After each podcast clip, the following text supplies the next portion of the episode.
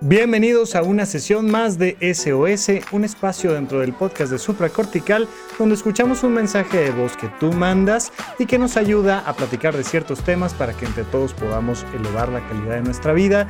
Esta es la segunda parte, la semana pasada te mandé eh, un episodio igual, pero es que mm, lo tuve que hacer cortito, así es que esta vez viene la segunda parte, pero con el gusto de siempre de estar platicando contigo y que podamos tocar estos temas tan importantes. Yo soy el doctor Rafa López, vamos a comenzar. Hola Rafa, eh, soy Pamela desde Ciudad Juárez. Primero que nada, muchas gracias por esto que haces por todos nosotros. Eh, no sabes la cantidad de veces que he recurrido a ti cuando tengo un problema y sin querer queriendo me has ayudado a resolverlo. Eh, tengo muchos años escuchándote y soy tu fan número uno. Siempre que puedo te recomiendo porque eres excelente en lo que haces. Bueno, pues vengo a platicarte que hace poco más de tres años terminé la relación con el papá de mis hijos. Tenemos dos hijos pequeños. Y fue muy duro, fue un duelo muy traumático, este, porque ya sabes que, bueno, aunque hubiera querido cortar comunicación completamente, pues por los niños no se pudo. Entonces, pues fue seguir viéndolo, seguir en contacto, seguir todo, ¿no? Entonces el contacto cero aquí fue nulo. Mm, después cuando yo ya me sentía lista emocionalmente, conozco a una persona eh, con la que hubo mucha química, hubo un clic maravilloso desde el principio que nos conocimos y desde el principio se hablaron de las cosas que queríamos a futuro. Él me planteó que él quería tener hijos. Eh, hago un paréntesis aquí, yo tengo 36 años y él va a cumplir 30. No me juzguen, por favor. este, y, y pues es entendible, ¿no? Yo ya, yo ya tengo cumplida esa parte de mi, de mi vida. Este, y claro que es perfectamente comprensible que él tenga este deseo y él, su deseo de paternidad es muy, muy, muy, muy grande. Mm, a lo largo de este año la pasamos muy bien. Fue un, ha sido yo creo que una de las mejores relaciones que he tenido porque ha sido todo este, muy claro, muy, muy centrado, muy sano sobre todo. Y realmente yo empecé a enamorarme de esta persona.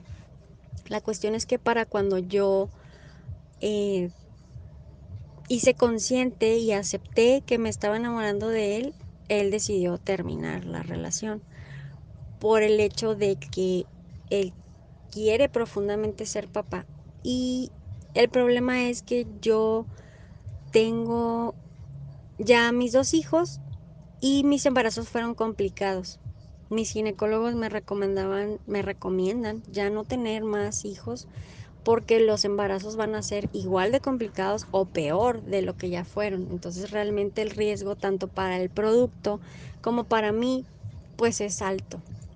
Yo fue algo que desde el principio también le dije.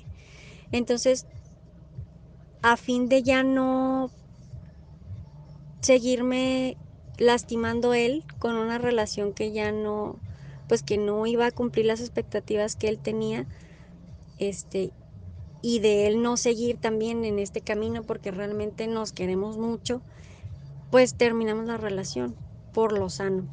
Fue un término muy sano, muy, este, muy maduro, pero aún así pues es doloroso, ¿no?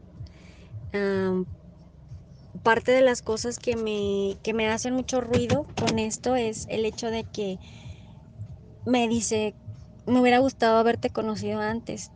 No sabes la cantidad de veces que he escuchado esto y eh, me molesta tanto, me molesta tanto no ser la persona adecuada en el tiempo adecuado y que siempre salga perdiendo, ¿sabes?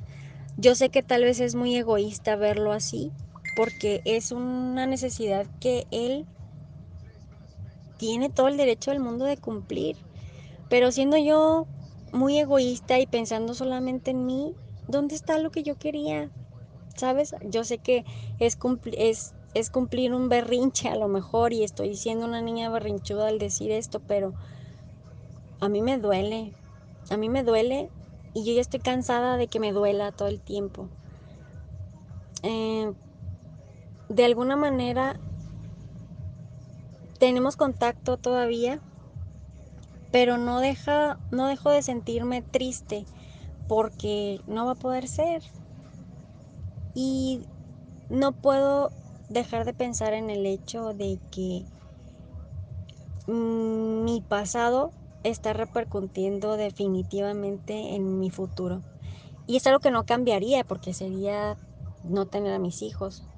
Sin embargo, tengo esa, esa espinita, ¿no? De, de, ahora sí que las cosas que hice en mi pasado, que, que me están limitando o, o impidiendo tener ciertas cosas a futuro, este, que me muestran lo complejo que va a ser este, mi vida a futuro también.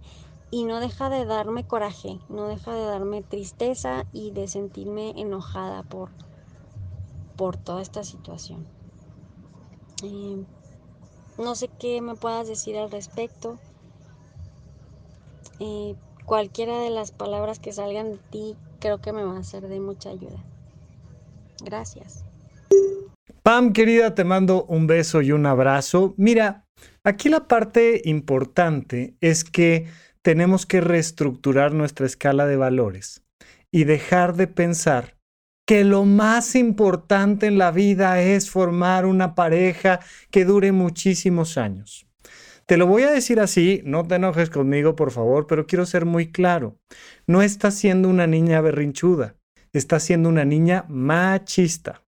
Y eso no es tu culpa. Perteneces a una sociedad mexicana y a un planeta Tierra machista que te hace creer que de lo que se trata el éxito en la vida es de tener a un príncipe azul con el que voy a vivir muchísimos años y vamos a ser muy felices el uno con el otro. No, no. O sea, si algo va a pasar en esta vida es que vamos a estar teniendo vínculos complicados con todo el mundo normal. De hecho, lo interesante es que ya llevas dos grandes amores en tu vida al menos. Uno, el papá de tus hijos, con todo y lo complicado que haya sido el proceso, y otro, esta segunda relación de pareja. Y lo que nos dicen las estadísticas hoy en día es que las personas tienen entre cuatro y seis grandes amores de su vida, ¿no? O sea, todavía te faltan otros, hombre. O sea, viene el de los 40 años y el de los 50 y el de los 60 y el de los 70 ¿Y qué tiene? Uno este, va a ser perfecto, pero va a vivir en Australia. El otro este, sí es mexicano, pero tiene un problema de relación serio con su mamá. El otro tiene el triple de hijos que tú y eso complica la vida. Y el otro... Normal, that's life, así es la vida. De eso se trata la vida.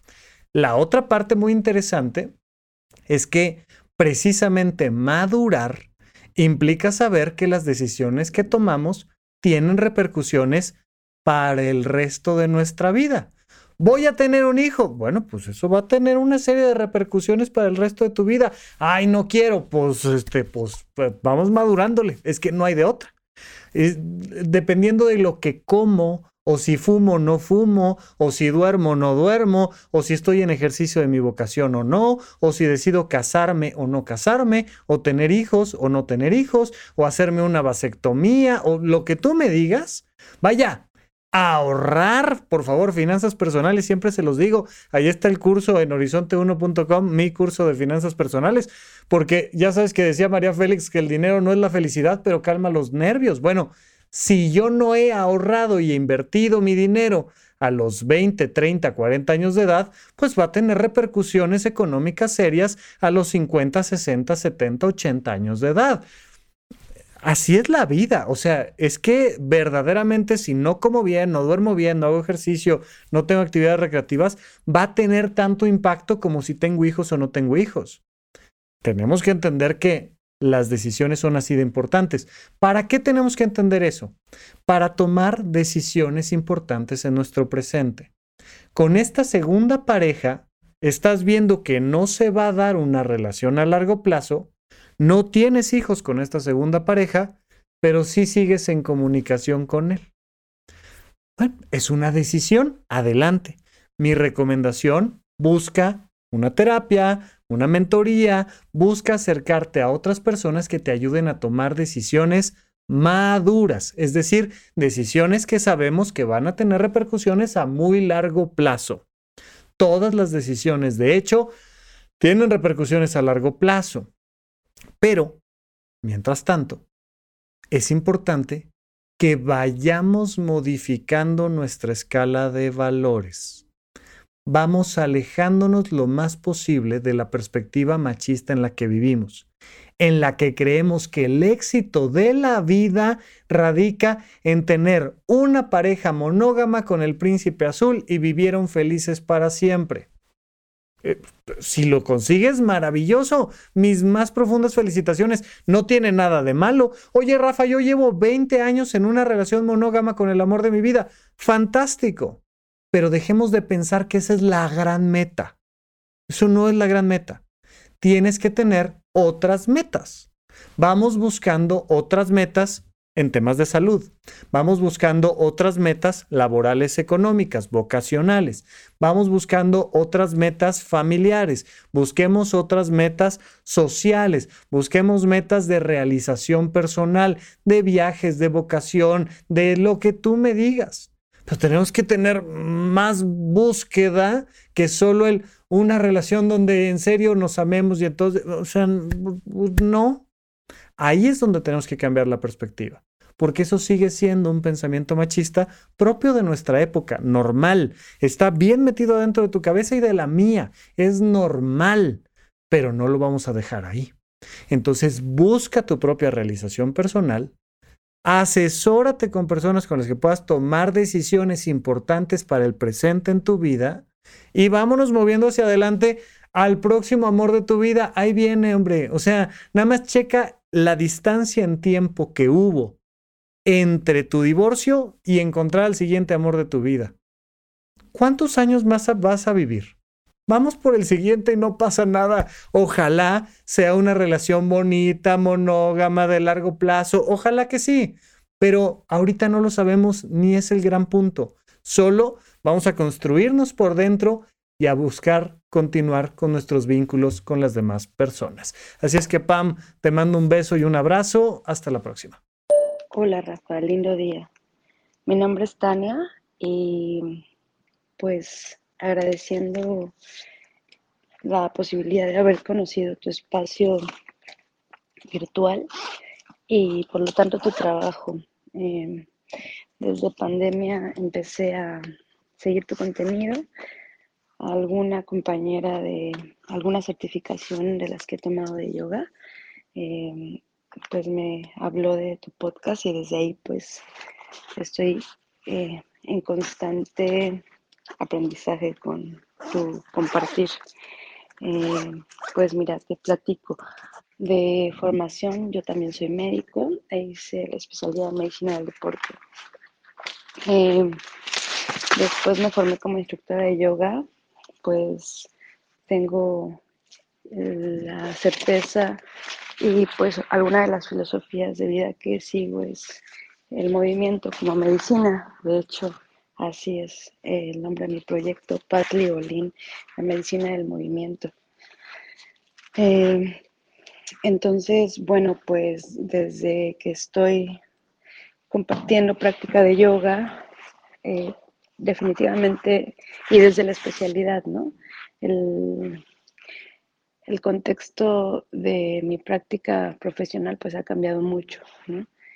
Definitivamente, eh, pues me mm, reflejo mucho en, ciertas cosas de tu haber médico porque eh, identifico que no seguimos como los patrones convencionales de la medicina, donde pues difícilmente trabajo en un hospital, en una clínica.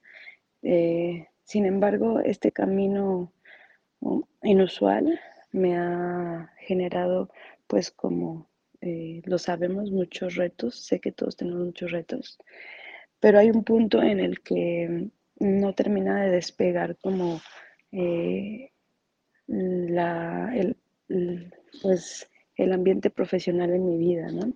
Aunque sí tengo algunos alumnos y alumnas, aunque sí tengo pacientes, hice un cambio de, residencia, ahora vivo en Los Cabos, yo soy de Ciudad de México, em, y pues hago diferentes proyectos con mucha ilusión, ¿no? Eh, sin embargo, no termino de encontrar eh, claramente una respuesta y no veo como los resultados.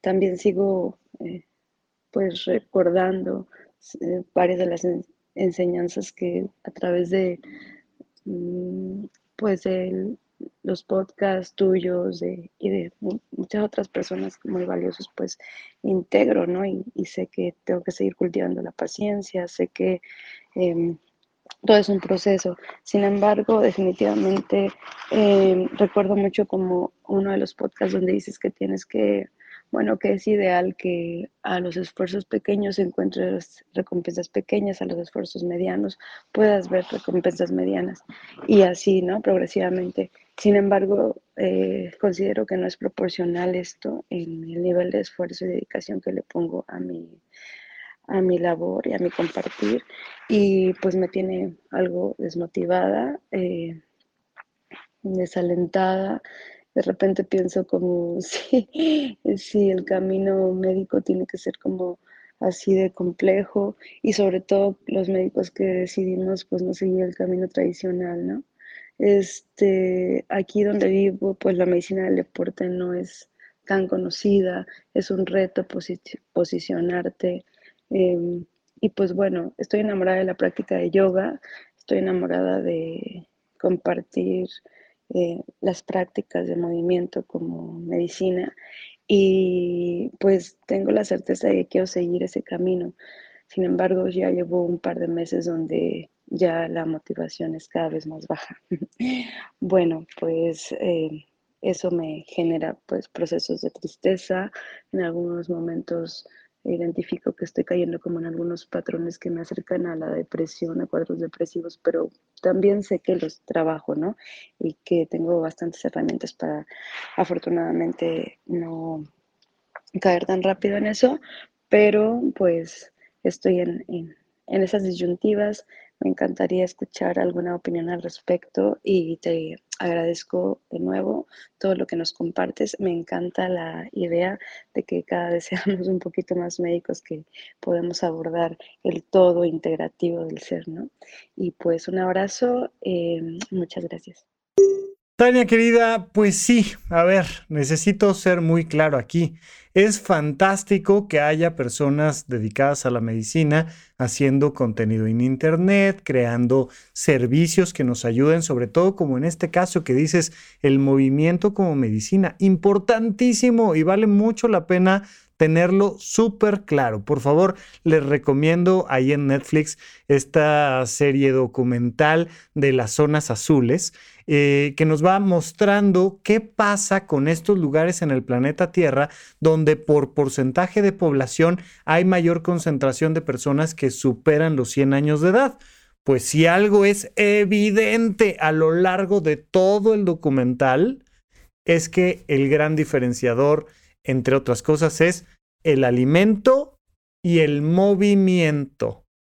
Las personas se enferman, se intoxican y se mueren por lo que comen y por no moverse. En las grandes ciudades comemos un montón y nos movemos bien poquito. Así es que esto que estás haciendo tú, Tania, de enfocar el movimiento como el elemento fundamental de la medicina, me encanta. Pero asumo que no tienes un relacionista y asumo que no tienes un iluminador y asumo que no tienes un editor. No lo sé, pero asumo que no tienes un escritor y asumo que no tienes un montón de cosas que se requiere para que un proyecto tenga éxito. Todo empieza con la mentoría.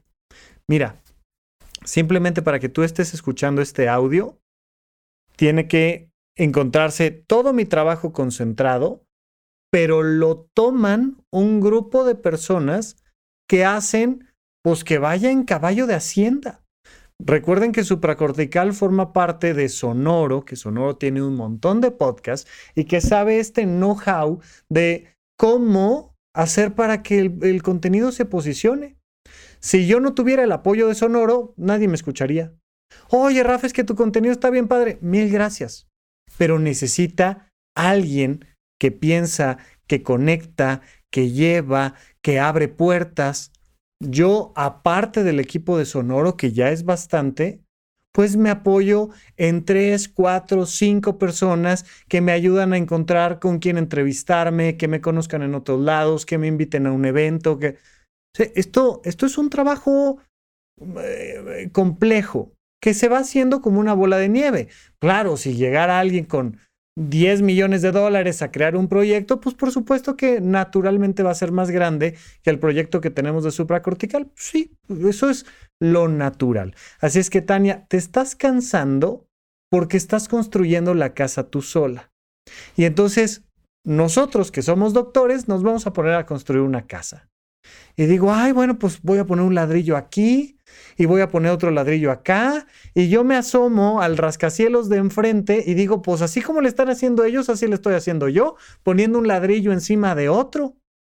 Pero no le pregunté a un arquitecto, pero no lo comenté con la delegación, pero no tengo trabajadores, pero no traen la retroexcavadora de... ¿Sabes cuándo voy a llegar? Voy a llegar en la noche, muerta de estar creando contenido sin ningún éxito. Porque no, no es así tengo que platicarlo con un arquitecto. Necesito platicarlo con, con un equipo que me permita hacer que los proyectos crezcan. El 80% de los, de los emprendimientos en México terminan fracasando por la falta de planeación y mentoría. No es un tema de actitud, no es un tema de salud mental, es un tema de planeación y mentoría. Si no hay un proyecto claro desde el día uno, lo más probable es que me canse, pierda todo mi dinero y termine fracasando. Aún si lo hago bien planeado, bueno, pues hay veces que al arquitecto le cierran la construcción y hay veces que, bueno, mira, aquí cerca de la casa está la Plaza Arts en el sur de la Ciudad de México. Ya estaban por inaugurarla y se cayó una buena parte de la plaza. Y hay videos ahí en internet de nomás cómo se cayó la nueva y supermoderna plaza. Evidentemente ahí había todo un equipo y había una inversión tremenda y a veces las plazas se caen. Pues sí, a veces la plaza se cae pero es mucho más probable que termine al final de cuentas, a pesar del evento, siendo un proyecto exitoso, si había una mentoría detrás, que si no. Entonces, por favor, mi querida Tania, finanzas personales y mentoría en términos de emprendimiento. No es un tema de salud mental, es un tema práctico. Te lo súper encargo y por acá lo vamos platicando. Hola doctor, buenos días. Mi nombre es Daniela, tengo 28 años y actualmente em, estoy como que viendo a diferentes especialistas por pues algunos malestares físicos y emocionales que he tenido estos últimos meses. Pero son como varias preguntas eh, para dar un poquito más de contexto. De unos años para acá, em, soy una persona que, que piensa mucho las cosas, que todo el tiempo está pensando en, en las cosas que pues sucedieron en el pasado, eh, lo que pude haber dicho, lo que no dije, cómo pude haber actuado, o sea, todo el tiempo, todo el tiempo, de hace muchos años para acá. O en, o en el futuro, ¿no? De qué voy a responder si sucede esto, qué voy a hacer si pasa aquello, o, o crear, ¿no? Esos escenarios imaginarios que a veces pues pueden parecer como muy locos y pues estuve yendo con un psicólogo y el psicólogo me decía que pues eso era ansiedad. Y yo decía, no, pues es que vivo con ansiedad, ¿no? Y posteriormente, en el 2020, pues también me sentí así mal, que de la nada estaba muy irritada o, no comía y, y, me sentía muy enojada o este tenía como que mucha ira o luego me sentía muy triste, eh, lloraba mucho cuando estaba cerca de llegar mi periodo menstrual, igual me sentía así como que muy enojada, muy muy triste, pero en general en todo el mes pues así sucedía, ¿no? Y entonces eh, pues acudí con una endocrinóloga y la endocrinóloga dijo como de, oye, pues es que pues te vamos a hacer estudios y al final pues resultó que tenía una resistencia a la insulina, ¿no? Y decía, bueno, entonces pues ya está el tema de la ansiedad y el tema de la resistencia a la insulina y cómo afecta todo mi cuerpo. Y últimamente pues me pasan también como que otras cuestiones de que eso, eso también tiene varios años para acá de pues que se me va la onda, se me olvidan las cosas y digo aquí va a ser o, o me siento mal. Y entonces este también tiene que ver ¿no? con lo que usted comentaba en algún momento de somatizar las emociones. Y ahorita es por ejemplo también voy con, con un otorrino y es como de ah pues es que tengo un, un problema en el oído y, y, y, no sé si es ya de emocional o un nivel muy muy alto de ansiedad que tengo pues por muchas cuestiones externas entonces el punto es Em, ¿Cuáles son las maneras en las que puedes tú llevar este tipo de cosas? En mi caso de que digo, bueno, ya no sé si es una ansiedad pues muy fuerte que tengo ya de muchos años, porque pues lo que le comento, ¿no? Que a veces me siento muy triste, luego muy enojada. Hay periodos en los que ni siquiera quiero ver a mis amigos. Eh, luego me cuesta trabajo vivir el presente. A veces siento que no disfruto las cosas. Incluso siento que no que no tengo sentimientos hacia las personas, luego siento que sí las quiero, luego pienso mucho en muchas cosas, eh, quiero dormirme y, los pensamientos no, no, me dejan, a veces me duele la cabeza de, de tanto pensar y es como que, pues, ¿cómo se puede hacer esto? Digo, yo ya estoy yendo a, pues, ya saqué cita con un psiquiatra, eh, ya empecé a ver a una psicóloga, pues es, es mejor, intentado más bien mejorar como que estos hábitos alimenticios, me cuesta trabajo, sí, o incluso hacer un poquito más de ejercicio, todo esto, pero bueno, esa es la pregunta. Muchas gracias. Dani, me gustaría decirte algo, pero vamos por el camino de identificar el diagnóstico. De inicio, sí pareciera ser que tienes un trastorno de ansiedad generalizada, que es un proceso de ansiedad constante que dura más de seis meses continuos. Pareciera que está ahí. Lo que me llama mucho la atención es lo de la resistencia a la insulina. ¿Por qué? O sea, ¿se explica meramente por un tema de alimentación? Bueno, entonces urge modificar el tema de la alimentación. Urge. Recuerden, ahí está este plato del bien comer de Harvard, ¿no? Entren a la Universidad de Harvard, busquen ahí qué es comer bien y les van a salir una serie de recomendaciones muy claras, pero entre otras que hay que incrementar muchísimo el consumo de plantas, muchísimo, muchísimo muchísimo. No es como de, ay, ya, ya me comí dos hojitas de lechuga hoy. No, no, no, no. En verdad es una cosa que hay que modificar la alimentación. Esa resistencia a la insulina puede ser que venga de un tema médico que esté generando la ansiedad y no al revés. El tema del oído, bueno, eh, en, en medicina se dice que se puede ser cacarizo y andar en moto, es decir, que puedes tener dos cosas al mismo tiempo. Pues a veces uno le tiene una infección en el oído y nada tiene que ver con la ansiedad, no es por la ansiedad, pero sí tenemos que atender de principio y fundamentalmente esa resistencia a la insulina a través de sueño, alimentación y ejercicio. Sobre todo, claro, más lo que te mande tu endocrinóloga, más todo lo demás, claro, pero sueño, ejercicio y alimentación. Probablemente si resolvemos el tema de la resistencia a la insulina, notes una disminución importante de la ansiedad. Ya tienes tu cita con el psiquiatra, seguramente para este momento en el que estoy contestando la pregunta, ya fuiste con el psiquiatra. Hay que ver si, si tenemos un diagnóstico claro, si mandó un tratamiento adecuado y si eso te ayudó a sentirte mejor. Pero es lo más que podemos hacer tenemos que enfocarnos en cuidar nuestros hábitos fundamentalmente y si esta ansiedad es constante, constante, hay que ir al psiquiatra y hacerle caso. Dani, no hay mucho más que te pueda recomendar. Cualquier cosa, aquí estoy al pendiente. Te mando un abrazo. Bien, pues hasta aquí nuestra sesión de SOS de esta ocasión.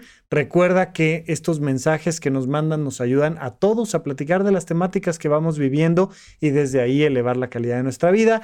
Esto no es una consulta, te pido que si hay una situación urgente, vayas a consulta con tu psiquiatra o vayas al servicio de urgencias, pero nos ayuda un montón cuando nos mandas un mensaje de voz y nos cuentas un poco de tu historia. Y recuerda que lo puedes hacer a través del WhatsApp 556540 5599 y será para mí un placer poder platicar contigo y desde aquí tratar de dar una perspectiva que nos ayude un poco a todos. Yo soy el doctor Rafa López, hasta la próxima. Gracias por escuchar Supracortical. En verdad me interesa muchísimo conocer tu opinión sobre este episodio o cualquier otro que quieras platicarme.